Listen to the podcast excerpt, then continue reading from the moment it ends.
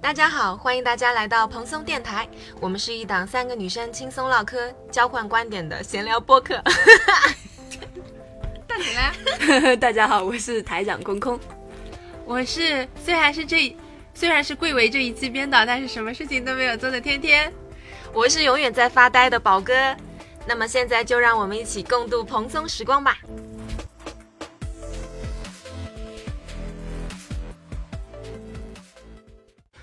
台长补充一下，就是宝哥并不是什么一直在发呆，我们刚才给他定的人设是我们整个电台的主播口。哎嘿，嗯，他自己改掉了。嗯哼，我我觉得就是大家我这个台长就两个台员都管不了。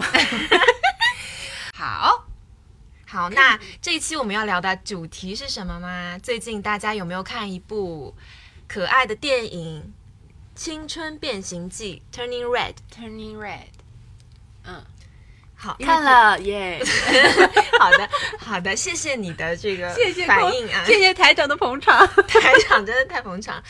那这部片子呢，它讲的是一个十三岁的加拿大华裔少女妹妹醒来的时候，发现自己突然变成了一个两米四四的巨型小熊猫，以及她和自己的好朋友和自己的家人之间发生的一系列又可爱，然后又有 struggle 的成长故事。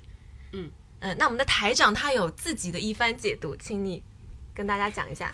跟宝哥讲的东西呢，就是没有什么区别，但是呢，他一定要说我的这个概括呢，比较概括。就比较概括，说我那个东西呢不合理。他现在之所以讲这我些，是因为他现在才慢慢拿起手机。没有，我是说你已经经过了升华，但是我还是要讲这个原片它的大概，我觉得很有道理。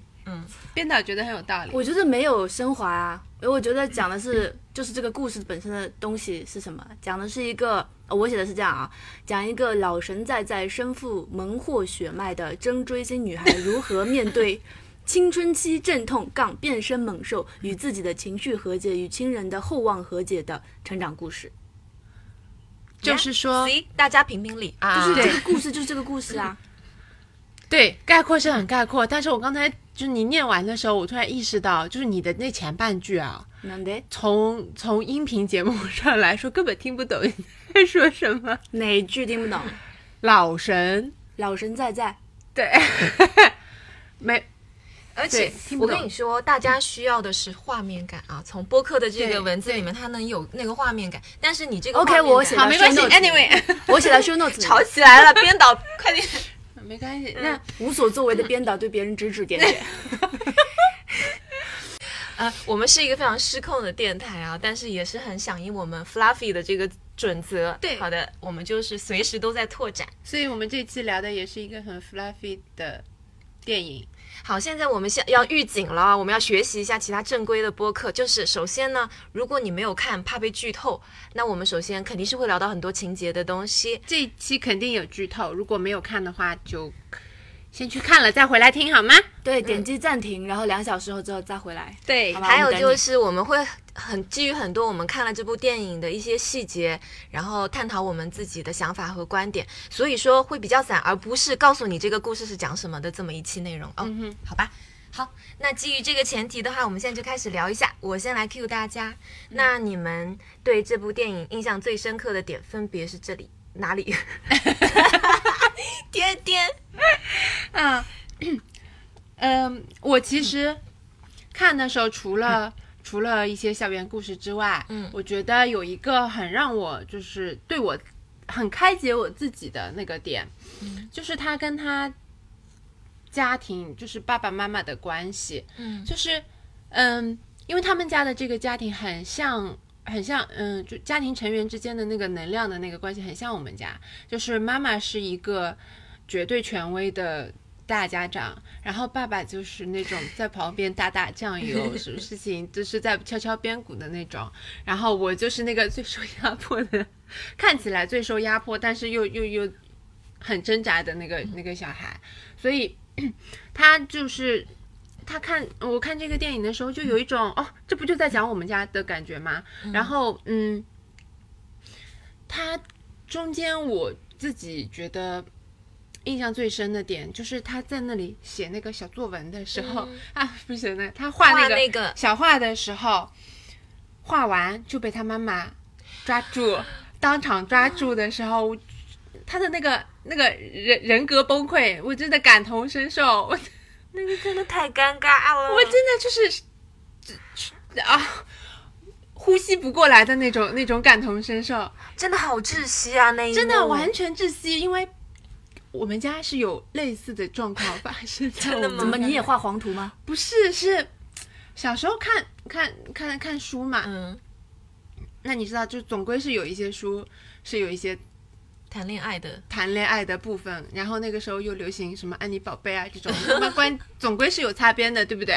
嗯。然后呢，那你看的时候你也知道擦边，但是呢，对我来说，对那个时候的我来说，我其实已经过掉这一段，这个叫什么青春期的这种这种这种骚动的这种这种这种片段了。尴尬就在这里，有一本什么安妮宝贝之类的吧，嗯看完我就放抽，随手放抽屉里了，闲书。然后呢，有一天在吃饭的时候，嗯从来不管我的爸爸嗯，突然 Q 了一个话题，他就说：“你最近在看什么书啊？”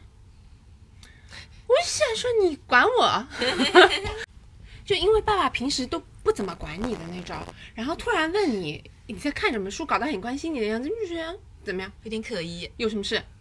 你哪位？然后他就说，嗯，你就是自己学校的书多看看啊，闲书嘛就不要看了。我就就脑内就是你知道，就开始翻账本，我到底什么闲书被他看到了？嗯然后我我就意识到，哦，完了，有一本就是放在抽屉里，因为有其他的书都藏的比较好一点，就漫画书啊什么的。我想啊、那可能是这本书给他看的，因为那个时候对我来说，这本书已经没什么了。嗯在我这里这个话题已经过了，我以为他就是想说，那你就不要看这种，因为我们那个年代不是还有一种叫课外书的东西嘛？嗯 就他的意思就是说，你自己看点学校的这种教辅类的书，就不要看课外读物。大概我的理解是这样的。嗯那我这个话题就过去了。他就讲了，他就这么讲了一下，我在我这里就很快的划过去了。对，过了两天他又 Q 了，嗯他说你这个闲书就不要看了啊。我想说你说了两遍闲书，你到底想说什么东西啊？然后就就就是把我妈妈拉过来，把我抽屉打开，他说你看看他在看什么。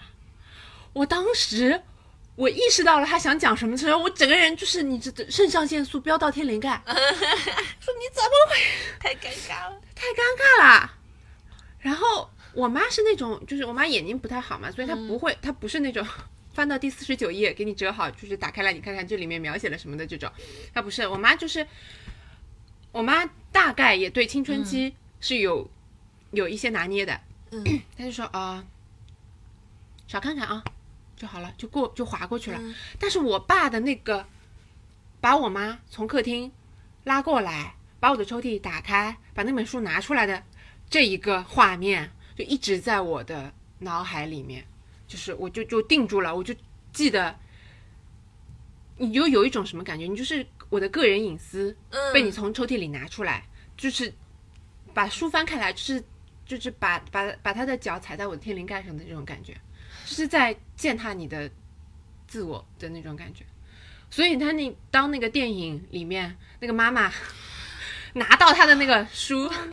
拿到他的那个日记，疯狂翻完之后，什么开车出去，我觉得啊，我就就那种窒息，我完全能理解。我嗯，我觉得这就是很多，也不能说亚裔啊，我觉得就是很多我们这一代成长的时候的家长以为为我们好，对我们进行的一些他们无意识的隐私践踏。嗯我当时就觉得妈妈这个做的真的有点太过了，而且为什么要把那个纸啊画的东西还留在当场给人家看这样？关键他拿出来给人家看，对，真很厉害。而且他的出发点是说担心女儿说不出口，他以为是女儿受到了欺负不敢说出口，所以要他要替女儿去把这件事情讲出来。对，嗯，那个他首先他看到日记的第一反应完全没有跟女儿对话，他就对，歘歘歘一页一页翻过去，然后他看完以后也没有跟妹妹确认这个是发生了什么，你为什么会画这个，他就直接断定一定是那个 Devon 勾引我女对，他说。这个长得像那个那个超市的，然后就冲过去超市冲。过去，然后还问说你是不是三十岁了？他说，然后那个 David 说我是我十十七岁，然后他就啪把那个纸就拍在桌上，然后周围的人都在围观，他也完全不管不顾，他觉得这可能就是他保护女儿的唯一方式。，对，然后回去的时候，他真的以为自己已经做到了他觉得他自己做得很好。他因为当时妹妹的表情是有一点就看向窗外，然后很有理的。他摸摸她的手，意思就拍拍她，意思就是说有我在，对对你不用怕女儿这样子。对，I handle 的。他并不觉得其实是他让妹妹的心理面积阴影哎。我在想一个问题，题啊，嗯，就是说妈妈为什么会有这样子的反应？这跟她整个故事里面的设置的背景当然有一定的关系，就是她非常担心女儿现在这个时期有可能会爆发红熊猫，这是一个时间点上的问题。还有一个问题就是她为什么认为自己这么做对于女儿来说是非常好的？有没有一种可能是她曾经经历过这样子的事情，但没有人替她去讲那些话？所以他可能会觉得自己长大之后，女儿遇到这样子的事情，他会第一时间反应是我要替女儿讲出来这样的事情，立刻就自我代入了。但我觉得，就是大部分的妈妈啊，有一种那种母性的保护欲在在身上的。你只要就是，嗯，就好像打开了一个开关一样。对的，嗯就是那种，呃，微博上不是经常有人说嘛，就自从有了小孩之后，就感觉自己讲话都变得硬气一点，就那种，你就经常会在外面，嗯，带小孩的妈妈，你就会发现她自己一个人的状态和她带着小孩出来跟你讲话的那个状态是完全不一样，她完全就是那种，我现在就是一股城墙。对吧？就你有什么事情你冲我来，就这种，嗯，这种保护欲，我觉得妈妈都是这样的，嗯，所以我为什么呃，之前我们在讨论这个这个故事的时候，我就觉得说、这本电影有一点像现代的寓言故事，就是他就是把可能主创意识到了这一点，意识到了就是妈妈在女小孩的成长过程中是有这种保护欲的，而且有时候这种保护欲可能是过剩的，甚至于会导致反而会导致对小孩的一部分的人格的阴影。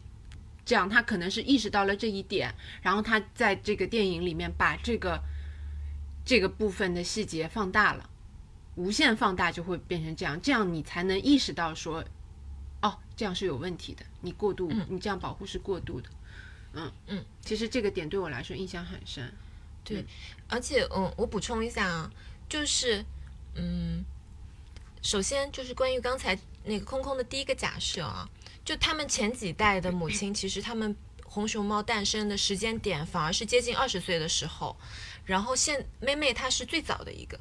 她是在十三岁就有红熊猫了，所以这个时间点上，她可能会有担心，但可能不是概率那么大的一个因素。还有一个就是，我觉得由于这个片子它的这个背景设定是二零零二年，然后它面对的人群主要就是北美和加拿大的华裔嗯女生，嗯所以说应该是很典型的，因为当时那一代人。比如说移民过去或在那边生活，其实他们已经是自己已经是很努力打拼的那种状态，所以他对小孩的要求和对自己的要求，就是会绷在那里。是的，是的，就嗯，所以要求会比较严，他也会担心，比如说我们全家在这个嗯，就是海外生活，那如果说一旦遇到了什么，比如说小朋友嗯早恋啊，然后受欺负啊什么，他会很更容易去立刻那个担心刺就这些。炸起来的那哎，种。为什么红熊猫爆发的时间提前了呢？嗯，我自己有自己的猜测啊，不嗯不是导演说的啊，是我自己的猜测。一个是其实随着就是年代越来越往后，其实大家接受，比如说这个漫画的影响、追星的影响和一些这种情绪带有不稳定会越来越对青春恋爱片的这种影响，它其实早就是比以前的人会更容易成熟一些。嗯嗯还有在生理上，因为各种营养方面，现在的小朋友也是比以前更容易成熟嘛。嗯那成熟当然也包括身体和心理上的成熟，他嗯们都是确实是更更比之前更容易早熟。嗯，就是在我的概念里，红熊猫的爆发并嗯不完全意味着可能身体上面的初潮啊这样的概念，可能跟心理上面的情绪也有很大的关系。嗯所以我刚才在想说，为什么妈妈到二十岁才会爆发出来，然后女儿的话到十三岁就爆发出来了？可能是因为，会不会是因为妈妈在之前的经历过程中，其实她的情绪在自己的内心里面已经积压。囤积了非常久的时间，但是根本就是他不管是可能家庭的教条、教律相关的一些制约，还是说对自己本身的那种压抑，导致他一直忍到二十岁才突破出来，而且就导致了他自己那只红熊猫非常的巨大。嗯嗯，嗯嗯，嗯，哎，我觉得非常有道理。嗯嗯那那我们就顺势来聊一下，大家认为的红熊猫究竟代表什么？嗯，我其实是蛮认可那个导演说的，就是嗯。红熊猫是一个你的情绪，嗯。嗯嗯、呃你他他最早他说那个心仪。嗯。心仪获得呃心仪求求这个保护的能力，求保护求求什么？求那个红熊猫一庇护庇护它庇护它的村人的那个能力，然后红熊猫就赐了它什么情绪的那个能力嘛？我觉得这就就是你自己的那个，自我意识的觉醒。我觉得是那种、那种那股自我情绪的那个控制，因为他在呃心不是心，就这个这个主人公就梅梅，嗯。他自己获得那个获得红熊猫的那一晚，就是那个妈妈疯狂极限拉、极限踩踏他自我的那那那个晚上嘛，他那个夜晚那个噩梦，嗯，就让他自己产生了，哎，会不会有是有一种那种逆反的心理在啊？我觉得是有的。嗯嗯有逆反，嗯，但逆反不一定代表也不是自我，嗯反抗也是自我的一部分。对，然后空空觉得呢？嗯，差不多啊，就这个意思啊。这这嗯他，因为我关注的比较是，其实是后面发生的事情。嗯。这个是我之前就我看完这个故事之后是有写一个小小的影评的，嗯。然后我为什么要写，是因为呃没什么事情做，就是这个片子呢，就是其实它是一个去掉了红熊猫非常可爱的红熊猫的这个设定之外，其实它的整个故事框架并没有说非常的离奇啊，或者说出人意料，是的，是。它是一个就是比较典型的，可能相对普通的一个 一个故事，对带有寓言性质的一定的故事。但我比较让我看重的是他后面，就是呃，一方面是他自己突破了那个境界之后，回视看到他那个熊红熊猫跟他和解，但我觉得更关键的是，他发现了他的妈妈其实也是在这样子的桎梏之中承受了非常久的那个时间。我当时在写影评的时候就有想到一段，就是呃父母与子女之间的关系。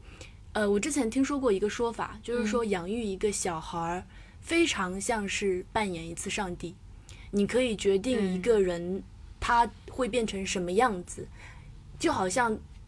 甚至好像让自己重来一次，你获得了一次重生的机会那样，所以你会把很多的希望对自己的假设都放在那个小孩的身上，有可能会让他承担太多。但是其实，在整一个父母与子女的生活的过程中，除了自上而下的养育关系之外，我觉得我们这一代的人，如果到了十八岁，如果到了可能不是一个年龄啊，到了某一个你自己真正的意识的觉醒，你自己了解到的信息足够丰富之后，有可能他更需要的是一个自下而上的一个，呃，那个叫什么救赎？我用的是救赎。嗯，我我当时说的是说，人生代代有一种自上而下的养育和自下而上的救赎对冲的感觉。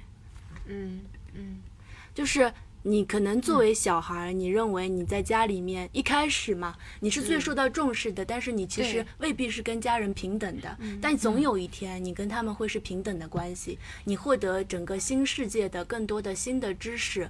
和新的生活方式的这个阶段，你应该是让能够让自己的爸爸妈妈是它里面为什么会更多的讲到妈妈？我觉得是可能女生跟女生之间的理解，应该是能够更加能够体谅对方到底为什么是这样子的。对，所以我其实我觉得他当他最后看到了在竹林里面二十多岁的妈妈红头发的那个样子，他应该会知道他妈妈为什么会，可能因为他其实是因为可能他的外婆。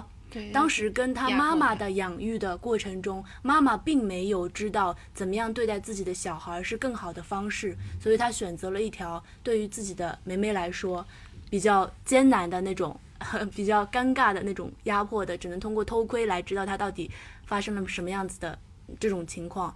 但是梅梅也成长了，她的意识也觉醒了，她就知道说她应该告诉妈妈。他自己想要的东西到底是什么样子的？妈妈也可以不需要那么压抑自己的情绪。嗯嗯，他其实给他如果这本这本片子是面向这种青春期的小孩的话，他其实是给这些小孩一个妈妈的视角，对吧？嗯嗯，让你理解你妈妈是为什么做这些事情，对吧？为什么这么极限？嗯，踩你。嗯我本来呢。其实也是一个很对于人与人之间的关系，就是其实是看得很冷漠的那种人。嗯，而且呃，以前有一种很流行的论调，就是每一个在你身上的人，他只是在你身边的某一个身份而已。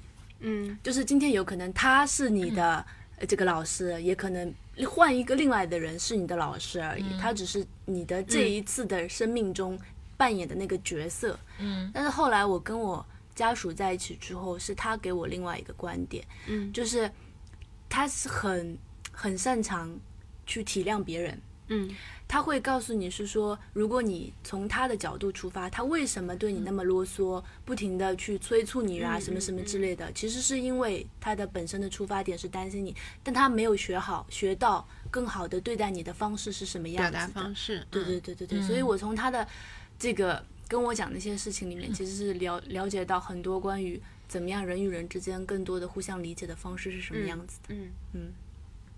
那我也来讲一下，就是我对红熊猫的理解。嗯。就我最开始嗯看的时候，我会以为红熊猫可能是这个女生她到了青春期有一些叛逆的那些点。嗯嗯。我我本来以为只是这些点而已。嗯嗯。但是到我看到她的终极测试，就是红熊猫。有一个终极测试，就是把四只小猫放在它身上的时候，我就瞬间明白了，就红熊猫它这个感觉，它并不只是代表那些可能让家长觉得很刺头的地方，也有其实你因为觉得东西很萌而难以控制的那一些方面，它都是能包括在这个红熊猫的属性里面。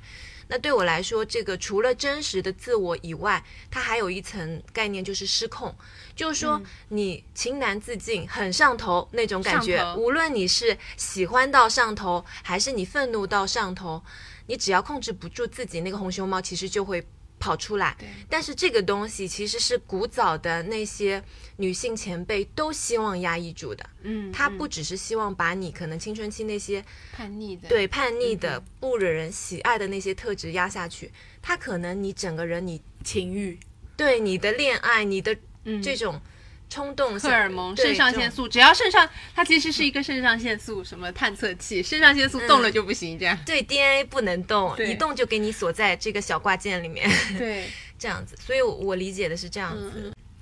我印象最深的点，其实就是刚才我那个空空问的那个问题，我答，就是它变成红熊猫的那。一次，其实最开始他在洗手间里不是把那个浴帘拉上，对，然后他妈妈真的非常笃定，他肯定是来小红了，对，他觉得你肯定是来姨妈，他抱着大概一堆就是各种颜色、各种什么有有护翼没护翼的那种，就说当时他跟他说。啊，It's gonna be okay。他就说这没有关系，但是你可以看到他妈妈的眉头是紧锁的，嗯，然后他一直在跟妹妹说没关系的，这这是正常的。嗯，但实际上你可以从他后面去，就是他觉得这是一个要处理的事情，对他觉得这个是，而且因为妹妹不肯拿就是卫生巾去学校，对，他就整个躲在他树后面，就说妹妹你的卫生巾在我这里，就是搞得他整个大尴尬。就那个过程中，其实你可以看出这个家长其实他对这个事情，他告告诉你你要放松，这是一个正常的事情，但实际上他的行为已经告诉了你，他觉得这是一个非常不 normal 的事对，情。可不 normal，而且我非常需要处理你现在的这个节骨眼的这么一个问题是。的，然后还有就是，嗯，妹妹后来就是从学校跑回来以后，她不是就是。她爸爸妈妈终于告诉他，其实我们祖先的故事就是这个辛夷这个祖先，，是有这么一回事儿的。对，然后我们每一代都会变成红熊猫，然后就然后就安顿他在一个空的房间里睡觉，你们有印象吗？本来对对它在一个可爱小房间，后来把他放在一个空的房间里，是他那个房间，他把它腾空了。对，嗯嗯，然后呢，就让他躺在地板上的时候，他爸爸对他说了一句话，他说：“Red is a lucky color。”就是嗯他说红色是幸运色，然后关上门。当时妹妹盖上被子以后，她长叹了一口气，她突然觉得原来爸爸妈妈也是可以接纳我的。但是，一关门，那个门哎不隔音，然后听到爸妈在门外聊说啊该怎么办，然后在那边大叹气的之后，妹妹就开始蜷缩在那个地地板上哭了，然后她就瞬间就变变成了一个很大的小熊猫。就在那一瞬间，其实你能感受到，就他爸妈真的觉得这段这一个月，因为他不是一个月以后就要做那个，就是那个做法，把他就是小熊猫收服吗？嗯，他们事实上是觉得这个不但不是一个稀松平常的事，而且是见不得人，且并且就是非常需要处理的。哪怕这段时间，嗯，把你关在一个冰冷的房间，让你自己就是抓地板、跑天花板，他觉得都没有关系。只要你熬过这段时间，我们把你的这个小熊猫封印起来，一切就会正常。对，就父母其实是对这个东西是非常不积极的看待的，然后妹妹就很难过嘛。结果第二天她的好朋友来找她的时候，她不小心暴露了自己小熊猫的身份以后，她的好朋友真的没有花几秒钟的时间，立刻就 OK 就说，特别是那个就是 Abby，就是那个韩国的齐刘海小女生。她说：“You are so fluffy，就说你好可爱，你好蓬松，然后就开始就是扑她的那个毛毛这样子。对，她当时就说：啊，我是一个就是毛多又臭的一个红怪兽。她当时对自己本来的定义，通过她自己的认定和她爸妈的那个反应，她推理出来的是一个非常消极的结论。但是她朋友跟她说完以后，她逐渐在他们的 rap 声中停止了哭泣，而且终于用那种不灵不灵的眼神发现，诶，我是可爱的。对，他是从他朋友的那个反应才逐渐发现自己是可爱的，这个就非常像青春期你的特质。就刚刚我们说失控的那些部分，嗯有一些是你很暴躁，或者是你很容易感觉疼痛，或者你很容易就是嗯花痴，觉得男生很好看，或者有一些浮想联翩，或者是觉得很容易被一些小动物的可爱就是嘤嘤嘤。但是你的朋友他会更容易看到你很可爱的那一面，然后他当他告诉你你是可爱的，你也看到他的真诚以后，你才能看到他们眼中的你是那么可爱，你自己才能认定原来这个不是一个纯粹的坏事。对所以后面他们才逐渐去放大小熊猫的可爱，而不是一直沉浸在哦，你要变成一个正常人。对对嗯对。对，所以我觉得，就是为什么美美是可以，就是跟小熊猫共处，但前面几代都不行。其实正好是因为她有这三个完全很好接纳他的朋友，朋友。嗯是的，我当时也是这么想的，就是因为他其实他在自我认定的时候，并没有觉得现在自己是一个。嗯，好的东西，我他不觉得他自己是个蓬松很可爱的形象，对，他就反复说我很臭，对，我怎么会变成这样？他很不高兴，但是他那个朋友一来就完全接受了他那个奇形怪状的那个、那个、那个，我就觉得很治愈。真的、啊，就是你，就每个人成长，大概就是到这个十三四岁，初一六年级、初一初二的时候，每个人就会开始变得奇形怪状，对不对？就是跟小学跟你小学生的那个大家统整齐划一不一样了，你开始发展出自我的那些奇奇形怪状的那些部分的时候，如果那个时候是有能就是能有人能识别出了你的奇形怪状，然后接受了，那你有可能这个这个形状就变成你自己的一部分了，而不是你你原来是一个球，你那个奇形怪状是那个需要切掉的那个角。嗯，我觉得他那个朋友的那一些就真的很让人温暖哦。真的就是他爸爸妈妈对他的这些奇形怪状，就是觉得你这是一个角，你是需要切掉的，对你是需要控制的。但他朋友就是完全接受，你很好啊，你就是你这样，他能，他甚至他的朋友看到他那个熊猫的时候，还能叫出哦，是你呀、是妹妹呀、然后一下子那个反应就变了，我觉得哦，真是好人。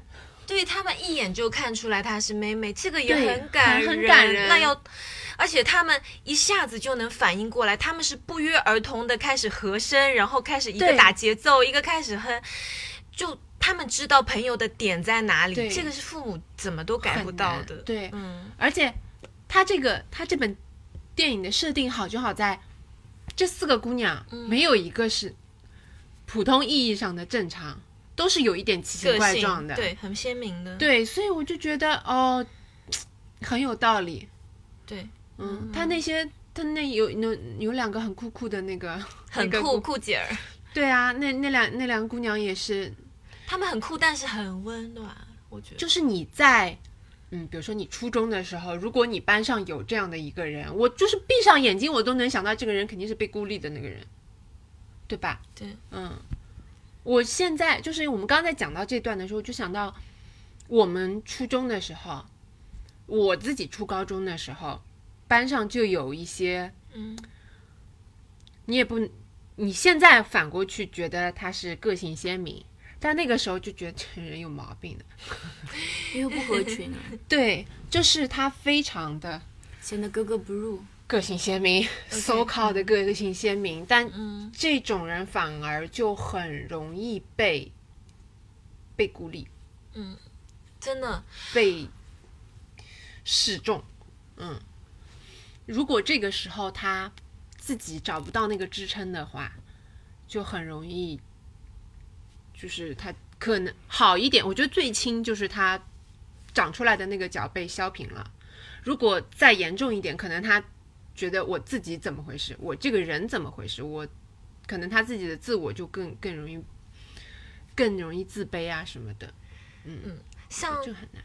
在动画片里面，就是有一幕是妹妹和男生在打球，嗯，然后呢，这个妹妹打的就是真的很一般，然后那个男生就会给她贴标签，然后妹妹当时就是很自豪脸的，就是说我接受所有的标签，对。然后我当时就在想说，因为他有他的朋友们友。是的，然后我觉得朋友真的是底气，因为我初中的时候，我其实只有一个特别好的朋友，但是就是因为他，我觉得其他人跟我没有走得很近，我觉得 OK，就是我觉得没有问题，只要我们两个在一起，然后聊聊学习，然后聊一聊这种学校的这种发生的有趣的小事，每天就已经充满了我的生活，我不需要跟每个人都走在一起。嗯，妹妹因为她有这么三个很好的朋友。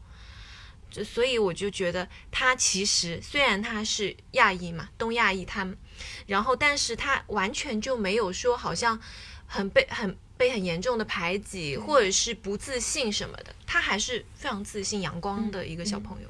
嗯就是呃，我觉得他这个他他在这个点上面讨论的就是当你呃，当你需呃的可能你自己很不自信的时候，或者你自己的人格很不稳定的时候，如果你的社会支持是能支撑到你的话，嗯，你可能就就你自己就 OK 了，就度过去了这个这个点。嗯，我觉得这友情真的很戳我。嗯嗯，寓言故事，当代寓言故事真的很不错，这本电影。真的美好，这友情真的美好。嗯嗯然后，呃，他讲那讲这个点的时候，我就想到我以前的时候，对吧？我初中，我本人二次元少女，在我们那个年代，二次元少女就是是不被允许的，对不对？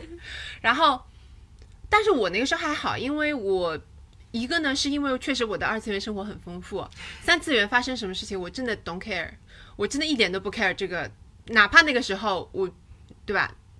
被被学校霸凌什么的，还好，因为我有二次元，就我可以躲过去我可以躲过去。对，嗯然后那个时候的三次元就是班里的生活，对我来说，一个本身也没有那么好，对不对？第二个呢，就是我也不是很在乎，所以三次元的生活，我几乎是屏蔽的状态，每天就是哦，相当于是我就是来上个学，你们其他人在我眼里是不存在的这种人。当然也有不好的，就是他们对你不好的时候，你当然也能记得，对吧？但基本上就是不存在，因为我回去之后，我就可以跟。就可以上网，就可以进入二次元的世界，就是很快乐。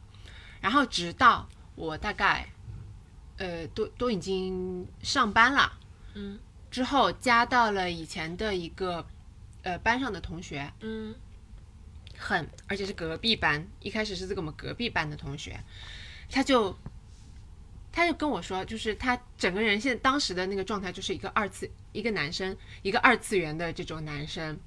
然后他跟我说那一句话，他说。要不是那个时候你这么喜欢看漫画，我也不会看漫画。所以他当时是，那就是意思是过来谢谢我。他说就这种状态，我感人哎，很感人。我当时一下子就是怎么说，我我感觉就是当时可能二十五六岁的我，突然被拉回到了那个初中。虽然说三次元当时是。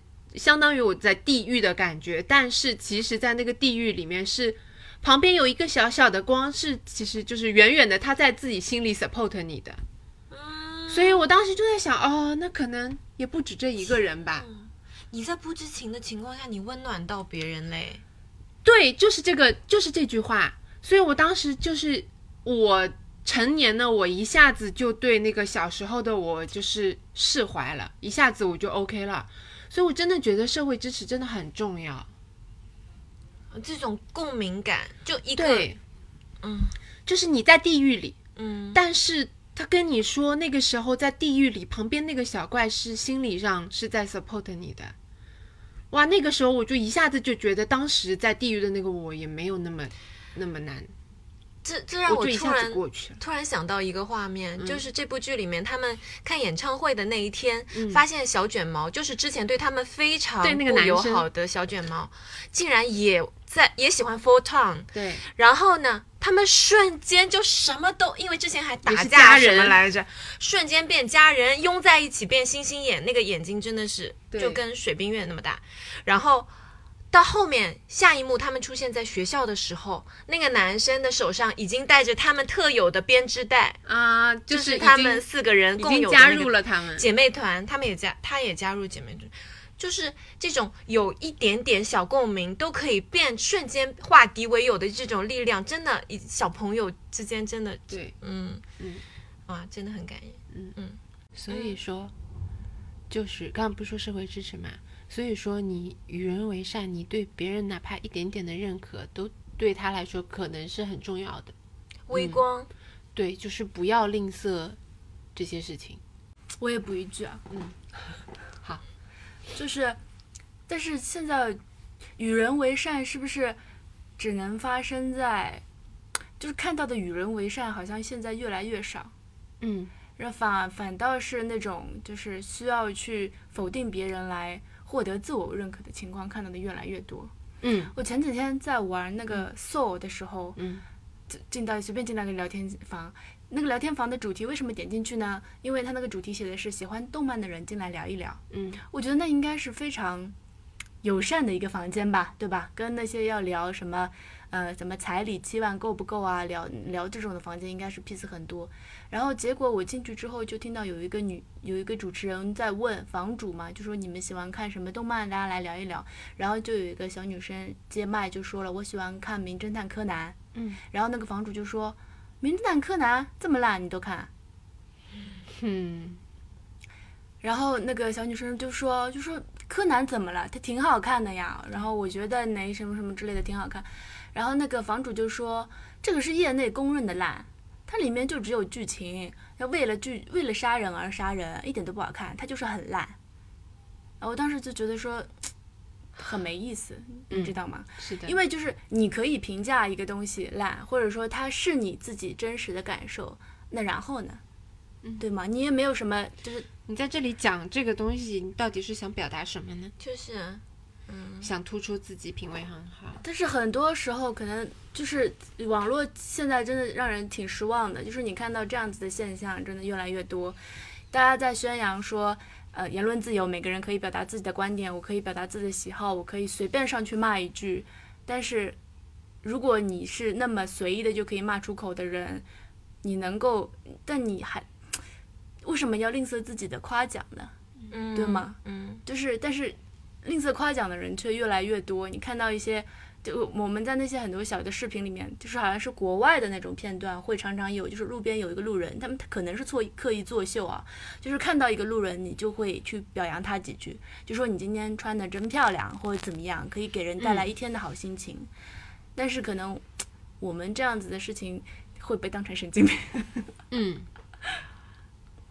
我之前微博上我首页有个人转，就是有一段时间转发很多的，就我关注了很多这种画手嘛，他们就说很羡慕，呃，YouTuber 和 B 站那些 UP 主，就他们可以很自然的说，如果你喜欢的话，就一键三连我投币给我支持。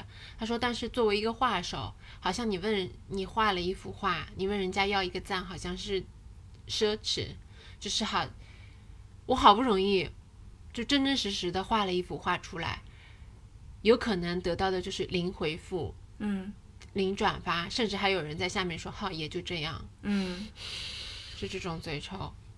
嗯，就说画就是在画手这个圈子里面，可能更难获得别人的赞同。我觉得，因为大家都越来越卷的时候，就会越来越苛刻挑剔。是的哎。嗯，好，到你。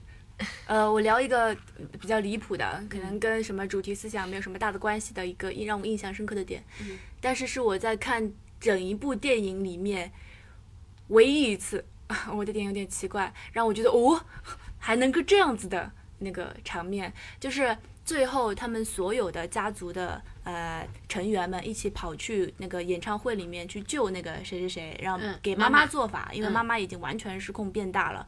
然后这个时候就是呃那个穿着道袍的老家族，对对对，家族长老，然后带着几个人一起开始吟唱，然后那个吟唱的词其实之前也出现过嗯，啊，然后我们宝哥还做了功课，那个吟唱词的意思是，嗯，是净化心身，镇压兽心，元气归位，节物返身，哇哇哇！我继续跟他 这么做法的，嗯，对，但当当时只是听到一段，不是吗？叮巴桑桑，对对对对对，是的。我跟你说，不得不说，还有点好听呢，就奇怪。然后妙就妙在它最后。这一段吟唱跟他们最喜欢的那个乐队 Four Tom 嗯的的那首主题曲什么之类的合在了一起，而且就是毫无违和感，整个人就是，我当时就顿时有一种灵魂上面的升华，我觉得哇。也太好听了吧，好合适。好合适啊！就是从来没有想过东方的这种古法的吟唱和西方流行音乐的这种，然后在演唱会里面达到了奇妙的和谐的统一。啊，我觉得当时那个点，我觉得非常非常的妙。嗯。嗯。嗯，由此我 Q 出一个我全篇唯一的哭点啊，嗯，好，好，就是吟唱开始的时候嘛，不是就是嗯，他那个女性长辈什么的时候，我都觉得很 OK，, OK 非常 OK。嗯。然后直到那个 Four Town 他们拿起话筒的时候，嗯，我吓到了，因为我没想到他们还在。确实，我当时真的，我我不知道为什么，我觉得我的是一个点非常奇怪的人。然后当时我看到他们的主唱站到一个像废墟一样的一个石头上，他还在，我想说你怎么不快逃？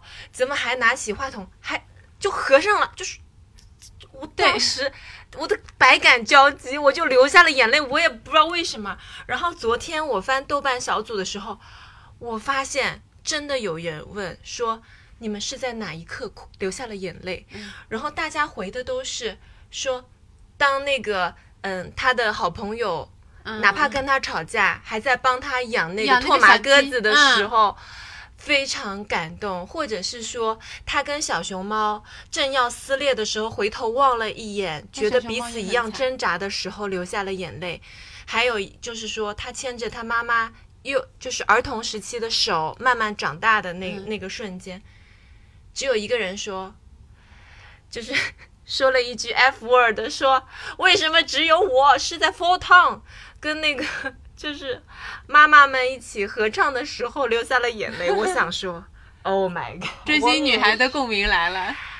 我倒还真不是因为他们是 idol 什么，就是有一种很奇妙的感觉，就你就觉得一种好像超出预期的东西。我是觉得这个歌经过和那个吟唱合在一起之后变好听了很多，就是那个吟唱，光听那个吟唱，对吧？光听那个歌也都还好，它合在一起，哇，巨好听。因为说实话，因为我我上次有跟你们说，我看电影的时候，我就经常会带入一些奇怪的东西，嗯，然后我当时就会在想说，如果是我是演唱会的工作人员的话，我应该早就引导 idol 们离场了，因为当时他们观众其实已经离场了大概百分之九十以上了。我真的是万万没想到他们会站在那一团废墟上面，唱起来，而且最开始掉下来的那个那个 LED 灯啊什么的，就是感觉要砸在舞台上的那种，其实是很危险的。所以他们在毫无背景知识的情况下就接受了这个设定，而且帮忙一起去唱让那个嗯他们走了这段合唱怎么完成嘛？对不啦？我觉得那些阿姨们也是可以完成，但是没有你说的那种升华的效果了。那一个瞬间觉得这四这这五个人确实值得粉一粉，这样 对，当时就觉得哇，嗯，很有种很奇怪的 mix，就有一种很奇怪的品牌连成的效果。他们唱完之后，下面竟然还有观众鼓起了掌，我是的，就是他这个点其实是为了呼应最开始他妈妈来找他的时候，在那个在那个演唱会的那个天棚顶上露出的时候，下面有观众说啊，这是什么特别节目？对，什么特技？对我心想说，哇，这个关注性也太大了吧！一看就是应该是反映是那个哥斯拉进城的那种效果。哎，我在想啊，如果说妈妈的那个红熊猫那么大，嗯，那它的封印难度应该也非常大，所以爸爸对妈妈当时的那个情感支持应该是非常重要的，嗯起到了很关键的作用。嗯，所以爸爸在故事中应该也是个很好的。其实我一开始是觉得有点不喜欢的，因为它里面就是就所谓的寓言故事嘛，所以你的人物越典型越刻板，会让人越就是能够直观的感受到。嗯，所以它里面故故事中有一个情节是，当妈妈声嘶力竭的，不管是通过偷窥啊，还是通过怎么样嘶吼的一个方式，在进行女儿的那个什么的时候，他爸爸是出来好声好气的跟女儿讲了一句话，说。呃，什么？你妈妈以前大概类似就是你妈妈以前也不容易，什么什么之类的。所以我当时第一反应其实是觉得是说，就为什么要让爸爸来做这样子的一个、一个角色，而且他会，你有一瞬间会隐约就是觉得说你说这样的话会不会有点轻飘飘？嗯，但是如果这么仔细想想的，好像也是也是可以的。然后但他嗯，你说就但他给人的感觉也是，就是在家庭生活中父亲角色的缺失。是啊。宝哥想说什么？哦，我说的是跟缺失没有关系，但是是关于爸爸的两个点。那让我把这个缺失补完。好，嗯就是我为什么我我之前说我完全看这个电影感到丝滑很舒畅，因为它完全是女性角度在讲这个故事。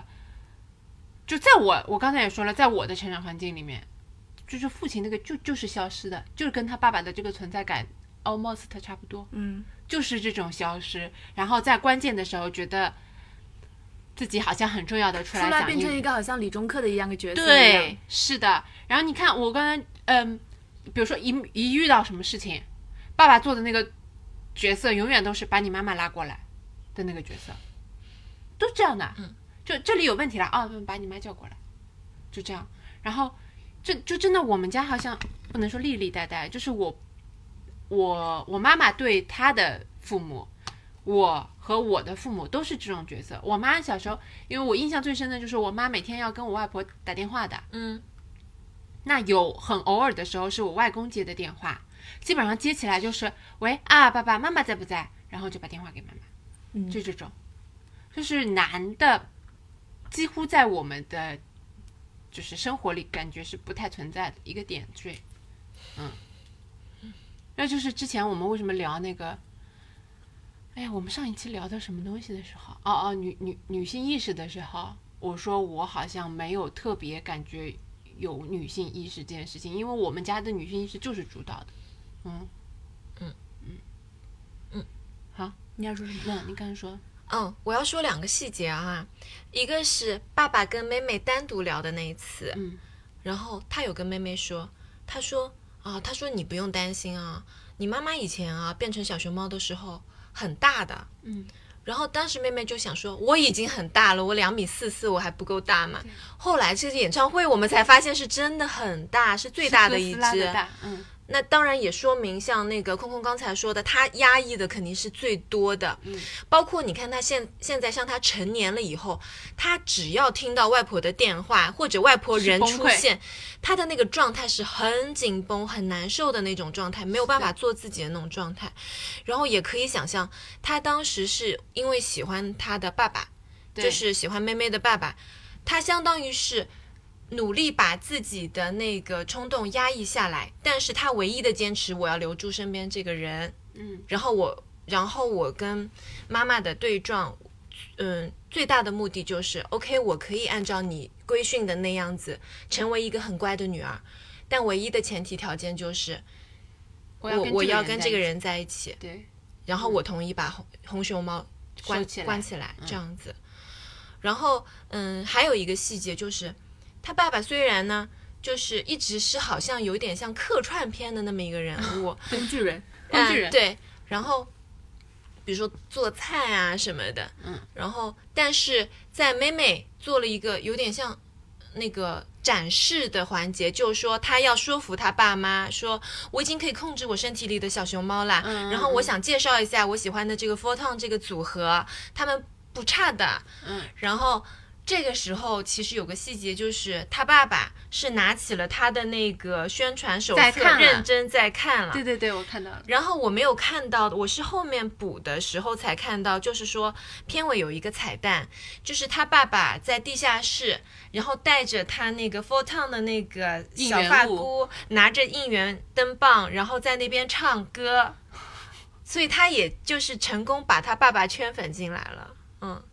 只是说，如果他爸爸还是在地下室做这个事情的时候，也也说明其实他们家是不允许这种开放的去追星的这种氛围，嗯。但实际上，他爸爸应该也是有一些自己的这。爸爸应该也是一个有故事的人啊，应该是一个，不然他妈妈也不会舍弃这么多，也硬要跟这个人在一起。嗯嗯，那女性视角里面，可能可能就是妈妈视角里面，爸爸就是这样的一个存在，嗯，对吧？事情嘛也不管的。到有出了事情嘛，中间出来改三胡这样。嗯，那个那个那个叫什么？循讲循环的那个电影叫什么？开端啊开端哦，对，就是最近那个开端那个电影，你记得吗？就是那个二次元那个小孩儿，嗯他的爸妈不就是典型的一毛一样的好吗？窒息。妈妈声嘶力竭阻止小孩儿养猫，当然是为了他自己有哮喘的原因去考虑。然后爸爸是那种哎，好了好了好了好了好了，别吵了，然后就说你不要让儿孩子难堪了，怎样怎样。然后标准的，对，最后女呃妈妈同意他养猫了，然后爸爸跟妈妈还一起打扮成那个，又对对对对对动漫里面就是儿子的喜欢的爱好的那个角色一样，哎。怎？而且你知道，国内的这种家庭片里面，的确，你不要说人家刻板了，就我们自己刻板的形象就是这样子。对的。你看到的里面剧里面真的好多好多，不胜枚举。但就是因为爸爸反反而就说明，就是爸爸在这种关这种成长关系里面的缺失，才让妈妈变得更硬气起来，什么事情都要管，什么事情都要张罗。他是不是只能靠这种声嘶力竭的方式来 平衡家庭？就如果是那个那个那个谁的那个理论，那个三角理论的话，就是如果爸爸的那方越弱，妈妈的那方就会越强。嗯嗯，好，那我就分享几个你的小彩蛋。嗯，宝哥是真的做了很多功课啊。就这些好玩的细节，你发现了没啊？嗯我我要来考考大家，我要来考考大家啊。好来，我真的很想挑聊天记录给大家听一听。什么什么聊天记录？宝哥在我们录这一期之前说的是，我这期没有什么话讲。那说明他真的很做了很多功课啊！你干嘛要这样说他？好好的，那我现在先问啊，嗯嗯，最后妹妹的妈妈 Min，她、她的小熊猫封印在哪里了？他那个脱钩麻子，脱麻哥子，脱麻哥，哎呀，我这我这你说脱肛麻子，我说脱肛，哎，我一直都是念，反正就是，对，我当时就觉得我们节目可能会被举报吧。什么东西、脱啊？肛那挂了一个东西在身上吗？兔麻鸽子不是是那个那个养小宠物的那个那个游戏机，嗯，嗯，答对了，虽然以非常奇怪的方式答对了啊。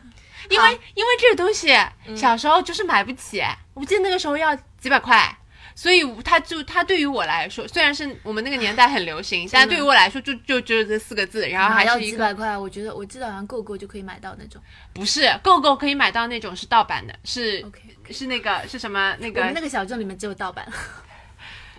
是就是呃学校门口的店里面卖卖的那种，那种是购购才能买到，但是当时的正版是什么电视购物上面才能卖的这种。我们学校门口就是有沿途有一家就是这种数码的店里面卖的，但是我永远只能在那个玻璃前面看一看，对就觉得好可爱，但是买不了。买不了。嗯嗯好的，第一题天天答对了啊，哎，我没答对吗？我也没说错啊，就那个挂在身上那个东西。你这个还不如那个脱肛麻子呢。好，下一好了个好了，好，第二题啊，那姥姥最后封印熊猫的配饰是什么呢？我就记得他们最后封印的东西都不值钱，咋回事儿啊？等一下因为他，们之前是什么耳耳钉啊，然后戒指啊之类的东西，然后都是翡翠。对对对对。然后后面就变成了一套。姥姥，我有点忘了，我只记得姥姥挂着那个钢链，那个、那个、那个那种像 rap 歌手一样的那种链子，我有点忘了。答对，是 Four Town 的周边项链，耶！真的又答对了。好的，哦，原来他是把它放在那里面了，我以为就是姥姥就是他为了们每一个。人封印的东西都是现场随手拿的，嗯，所以他妈妈后来命挂的是那个拓麻鸽子姥姥挂的是那个 Four Town，而且还有一个彩蛋，就是说他后面在打牌的时候有一把 S 的嗯，炸弹嗯。都没有出出去，输掉了，然后他就说就是好晦气，就因为中国人有时候会觉得啊对对 four 很嗯，他运他说了四不吉利之类的。嗯，好的，好，第三个问题啊，他们在电影里有一起母女俩一起看一部电视，这个电视是哪个电视台的？凤 凤凤凰翡翠之类的吧，因为是个古装剧嘛之类的。嗯，对，是一个饺子形状的 TVB 风格的一个台标。嗯，在看的是什么片子？不知道，我以宫斗剧《还珠格格》，我们不记得了。但这是一个真实存在的剧吗？不，是他们在看二零零一版的《金枝玉叶》。what 啊我好像有听过。是吗？嗯，好的，这个天天算答对一半啊，已经非常优秀了，我只能说非常优秀了啊。然后，嗯，想问你一下，他们其中出现了一部手机，那个手机是模仿什么牌子的？索尼、夏普，那个就是那个翻盖三星吗诺基亚，啊，诺基亚。？What？好，哦，那是真的不记得。嗯，这个答错了啊。嗯然后呢，他们答应小卷毛要去小卷毛家过生日的那一天，是在操场边聊天。嗯，那操场边的这个座椅底下有什么东西？你这有点过分。座椅底下有什么东西？不记得，不知道。粘着很多泡泡糖。救命啊！这个也太真实了吧？OK，好的。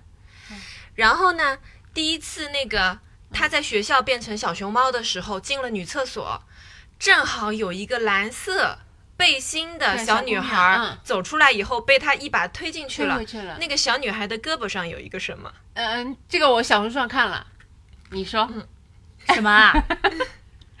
他贴了哦一个，有一个呃糖尿病的那个，对对，血糖检测贴啊，空空答对了。嗯，嗯，好的好的。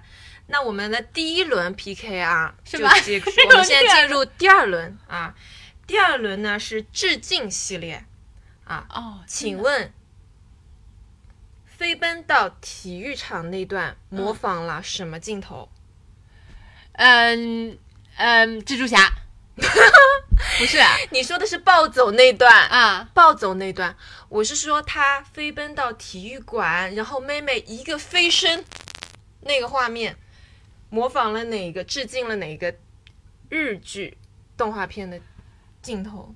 嗯嗯是，吧？火影、啊，火影吗？是他最喜欢的那部啊、最喜欢的那部。好的，什么咒什么咒术回战飞？越时空的少女，他那个那个 啊，OK，OK OK 啊，好的。那心仪小熊猫和美美小熊猫碰鼻子，致敬了日本哪部大师动画片的哪一个场景？千与千寻，对，答对，谁和真的谁碰鼻子？就那个白龙啊，白龙跟那个女主啊，对对对，为什么呢？因为《千与千寻》是咱们那个石之宇导演他最喜欢的导演，然后其的最喜欢的片子，所以他会致敬。OK，然后咱们那个七大姑八大姨的这些变身，这个应该看出来了吧？是致敬哪一部？美少女战士啊，对，《美少女战士》也是他小时候最喜欢的动画，片。说明我们是同一个年代的人，只能说，好的，那差不多就到这里为止啊。其他的，我们我们给我们给宝哥的这个周边收集一点掌声。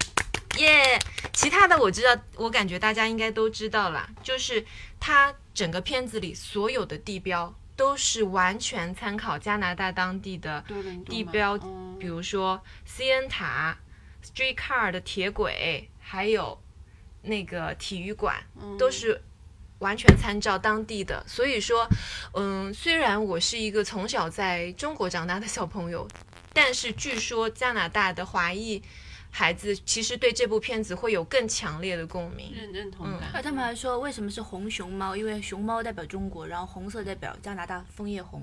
啊，对，导演他有说，他说红色既可以代表中国，也可以代表加拿大，所以他就觉得很非常的符合。嗯，然后这个红熊猫也太可爱了，对，它真的很可爱。小熊猫这本人就很可爱，真的疯了。嗯，然后我要再跟跟大家安利一个就是纪录片，嗯。这个纪录片是整一个背后的这个团队，嗯。他们拍这个小熊猫的一个故事，嗯，名字叫做《拥抱小熊猫：青春变形记背后的故事》。嗯，然后嗯，Pixar 其实它大部分的动画团队是男性主导的，对对对，我知道。然后石之宇他是三十二年以来第一个女性导演主导的片，然后包括我刚才看他们纪录片的时候，包括他们的视觉总监也是二十年以内第一个就是担任这个角色的女性，嗯然后他们整一个主创团队全是女生，嗯因为嗯，他们以前开会的时候，就是在碰作品的时候，其实都是男性主导，然后这个会议室可能有一到两个女生顶多了。但这一次他们的主创全部都是女生，嗯，而且这是这些女生她们处于人生的各种阶段，嗯有就是 LGBT 的女生，她和她的老婆。一起生了两个小朋友，嗯，也有就是怀孕肚子很大，快要生宝宝，但是还没有结婚的女生，然后有各种各样的就是不同魅力的女生处于不同的人生阶段，所以我觉得她们更能理解，嗯嗯嗯。就是嗯。比如说，华人女生里面就有好几个，所以说就是从小到大，她们经历的，她们嗯成父母长里面的这种成长的问题，然后他们可能嗯亲子关系的这种感悟，嗯所以说我就觉得嗯大家可以去看一下，我觉得是比这个光看这个电影可能嗯更能深入的了解这个片子。嗯嗯然后嗯，现在我们是差不多了吗？嗯，对好，那那我读一段就是导演他本人的一段话。嗯嗯，就那个纪录片里的嘛。对对对。好好，他说，当我们说拥抱小熊猫时，代表我们接纳了自己失控的一面。我们不用时刻保持自控，乱七八糟也没有关系，吵吵闹闹也没有关系，备受关注也没有关系。如果你拒绝接纳它，它就会成为你的诅咒；而如果你选择拥抱它，它会让你受益终身。嗯嗯，他说，对小美来说，接受了小熊猫后，她的人生地图彻底为她展开。嗯我我在想，其实我们每一个人身体里可能都有小熊猫，无论你是男生还是女生，无论你是一个华裔的少女，还是你就是在世界各地的任何一个小朋友，你可能人生阶段中都会有一个自己的小熊猫，就是它突然在你稳定的生活里面窜出来。你会发现自己变得不一样了，突然有自己的情绪了，突然有自己的个性了，然后有一些特点甚至不被周围的人或者你的父母所接纳。嗯嗯，这个时候这个片子可能就能给你一点小小的灵感。也希望大家能找到你们自己的那群小伙伴。嗯，嗯，好，那么我们今天的节目就到这里。如果你有什么成长里的故事要跟我们分享的话，也欢迎你留言给我们。嗯如果你喜欢我们这期节目，也欢迎你来订阅或者转发给你的朋友哦。好，好，拜拜。拜拜。谢谢大家，拜拜。